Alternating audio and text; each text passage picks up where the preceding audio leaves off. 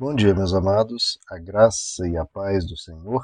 Eu sou o pastor Rômulo Pereira, da Igreja Batista, Palavra da Graça, e hoje nós vamos estudar os Atos dos Apóstolos, capítulo 15, verso 16, que nos diz: Depois disso, voltarei e reconstruirei a tenda caída de Davi.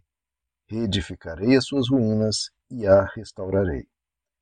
Bom, meus amados, continuamos o estudo aqui de Atos, capítulo 15, um capítulo central nas Escrituras, no que concerne né, a como nós cristãos utilizamos o Antigo Testamento Vimos nos versos anteriores o argumento de Pedro, o argumento de Paulo, e estamos iniciando o argumento do apóstolo Tiago, que era o bispo de Jerusalém e líder da igreja de então.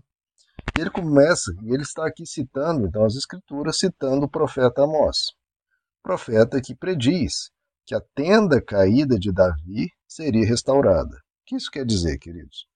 Desde o ano 586 antes de Cristo, o Império Babilônio destruiu Jerusalém, levou o povo judeu cativo, e com isso não havia mais um rei da linhagem de Davi sobre o trono em Jerusalém. E foi pro profetizado então que esse trono seria restaurado. Por quê? Porque Deus havia prometido a Davi que se assentaria um descendente dele pelos séculos dos séculos no trono de Israel. Então, essa promessa teve essa interrupção quando o Império Babilônio conquistou Jerusalém, Judá, e levou o povo cativo. Desde então, houve diversos conflitos, foram dominados depois pelos persas, pelos gregos, e agora o povo judeu era dominado pelo Império Romano. Então, a, a casa de Davi, a tenda de Davi, estava caída, estava em ruínas, porque nenhum descendente de Davi, ninguém da linhagem de Davi, se estava sentada no trono em Jerusalém e nem nenhum judeu. Eles eram dominados por estrangeiros, dominados ainda de forma cruel e brutal. Então, a promessa aqui de Amós não havia se cumprido ainda. Agora, aqui em Cristo Jesus se cumpre essa promessa, por isso que o apóstolo Tiago está citando ela, ou seja, que em Jesus foi restaurada a tenda caída de Davi, ou seja, em Jesus agora há alguém da linhagem de Davi, Jesus, assentado no trono. E não apenas um, não meramente um trono físico, mas um trono nos céus, um trono para dominar não apenas a nação de Israel, mas para dominar sobre toda a história do planeta Terra, sobre todas as nações. Isso nós vemos acontecendo de uma forma visível de uma forma clara. Jesus é o Rei dos Reis. Veja, o que foi prometido lá também ao profeta Daniel, que quando o Messias viesse, ele reinaria pelos séculos dos séculos. Algum governante reinou pelos séculos dos séculos, se não Jesus? Veja, o domínio dele se estende por mais de dois mil anos. É um reino que não tem fim, conforme prometido ao profeta Daniel. Por dois mil anos, ele lidera milhões de pessoas por todo o mundo atualmente, talvez por centenas de milhões de pessoas ou até chegando a bilhão de pessoas. E veja que o domínio, então, do Messias verdadeiro, Jesus, que é algo comprovável, claramente comprovável, porque o domínio dele se estende pelos séculos dos séculos, por mais de dois mil anos, se estende por todas as nações, por todos os povos, por todas as línguas e um domínio muito maior do que um país na região da Palestina. Os judeus hoje, se não me engano, estão cerca de 16 milhões de, de, de habitantes lá em Israel, ou não sei se em Israel ou se dentro do judaísmo, enfim, 16 ou 30 milhões, enfim. Agora, esse número é muito inferior aos seguidores de Cristo. Eu vejo que o Messias verdadeiro, ele domina muito mais do que meramente sobre os judeus. Ele domina sobre povos, sobre pessoas que se estendem por todas as regiões do planeta, por todas as línguas, todas as nações. É um domínio transnacional. É um domínio espiritual pela fé no coração das pessoas, pela que as pessoas creem e seguem e aderem e que suplanta as fronteiras das nações. O reinado de Cristo se espalha por todo o planeta e pelos séculos dos séculos e sem fim. E olha que já tentaram destruir esse reino inúmeras vezes, seja de forma militar, seja de forma política, seja de forma ideológica, seja de, de maneira antirreligiosa. Né? Já combateram Jesus, as Escrituras, de todas as formas. Nunca conseguiram deter o reino de Cristo, que continua espalhado por todo o planeta, todos os povos, todas as nações, todas as línguas, e se espalha pelos séculos dos séculos, sem fim. É um reino sem fim. Veja como a tenda de, de Davi foi restaurada e, muito mais que restaurada, foi ampliada. Ampliada, inclusive, acima de qualquer expectativa. Que judeu jamais imaginou que o seu Messias reinaria por todo o planeta?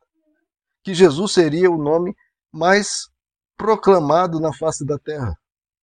Por que que líder, ou político, ou ideológico, ou religioso, é tão aclamado quanto Jesus?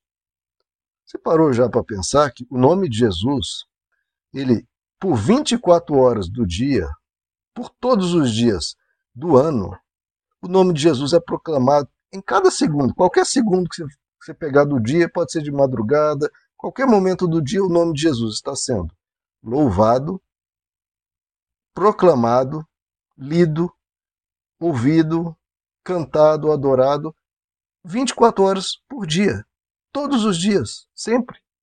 Por quê? Porque nesse exato momento você está ouvindo essa gravação, eu estou gravando aqui, você está ouvindo, o nome de Jesus está sendo pregado. E não apenas nesse momento, mas em todo o tempo, porque em todo o tempo alguém, seja no Japão, seja na África, na Europa, nos Estados Unidos, na América Central, em, em alguma ilha, na Europa, na Ásia, em qualquer lugar do mundo, alguém está pregando, adorando ou anunciando o nome de Jesus 24 horas por dia. O nome dele não cessa de ser proclamado 24 horas por dia. Alguém está fazendo uma obra de caridade no nome dele nesse exato momento. Alguém está cantando um hino sobre ele nesse exato momento. Alguém está compondo um hino sobre ele nesse exato momento. Alguém está gravando um vídeo sobre Jesus nesse exato momento. Tem alguém nesse exato momento orando a Jesus e no nome de Jesus nesse exato momento. E não apenas uma pessoa, talvez centenas, talvez milhares, em muitos momentos milhões. Que líder é tão aclamado quanto Jesus? Veja como a tenda caída de Davi é honrada muito mais do que sobre qualquer expectativa. Como ele restaurou e ampliou essa tenda de Davi, que era pequena, Davi ele era líder de uma nação num cantinho do mundo. Glória a Jesus, o nome de Jesus se espalha por todo o planeta. Por todo o planeta, não há uma região do planeta em que o nome de Jesus não chegue de uma forma ou de outra. Então veja, queridos, como essa profecia é cumprida em Jesus de forma plena e fidedigna. E olha que essa profecia de Amós, hoje talvez alguns judeus resistam a aplicar essa profecia ao Messias, mas nós temos pelo menos duas citações históricas de intérpretes judeus da época que diziam que essa profecia de Amós se aplicava ao Messias. Pelo menos duas citações históricas. Então veja como os judeus da época interpretavam isso em relação ao Messias. O próprio apóstolo Tiago cita aplicando ao Messias e não teve nenhuma contra-argumentação, porque todos já esperavam que essa profecia se aplicasse ao Messias.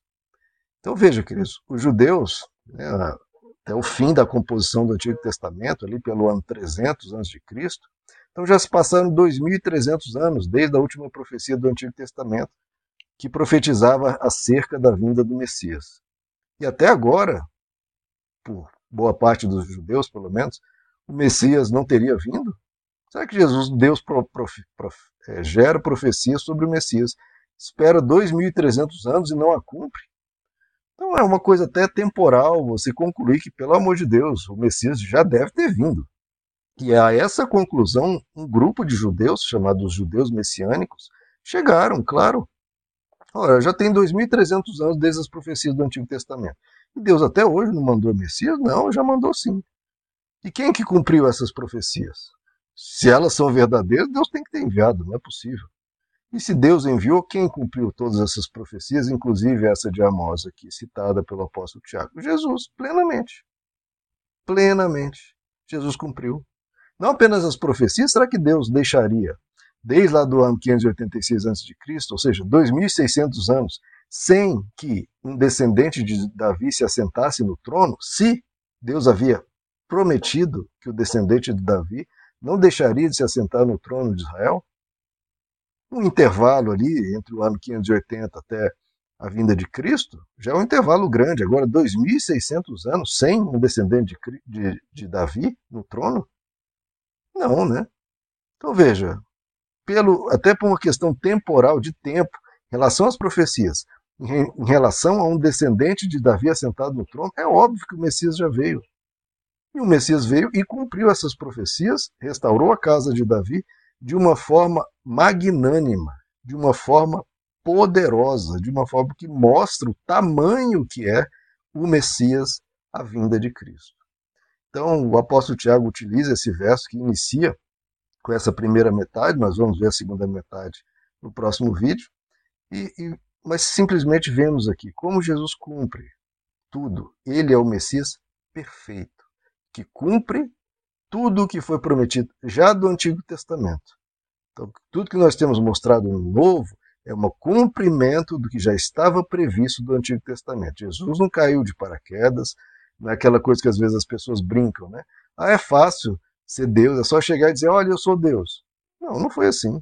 Se você quer ser Deus, faça como Jesus, cumpra todas as profecias, realiza inúmeros milagres, seja na natureza, seja na saúde humana, seja na restaurar a vida ao cego, seja dar vida a um morto, etc. Aí sim você pode é, chegar ao título que Jesus tem de Messias e de Filho de Deus. Meus amados, que Deus os abençoe, a graça e a paz.